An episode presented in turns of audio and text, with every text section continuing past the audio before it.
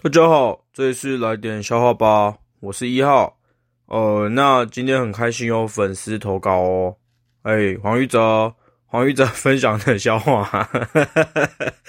有一天呢，蔡英文坐飞机，哎，那哎，等一下，蔡英文非本台言论哦。哦，这个只是一个名字。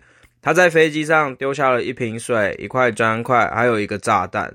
哎，那天晚上呢，小猪三兄弟向妈妈分享今天发生的事情。阿猪大哥就说：“哎，我今天超幸运的哦，我跑完步口很渴，结果天上掉下一瓶水。”阿猪二哥就说：“嘿，我更幸运呐，我盖房子的时候少一个砖块，哎，没想到天上掉下一个砖块。”猪小弟就说：“哦，你们好好哦，我今天第一天到公司上班，结果放了一个屁而已，就把公司炸掉了。”哎，黄玉哲，这好像没有很好笑啊，黄玉哲。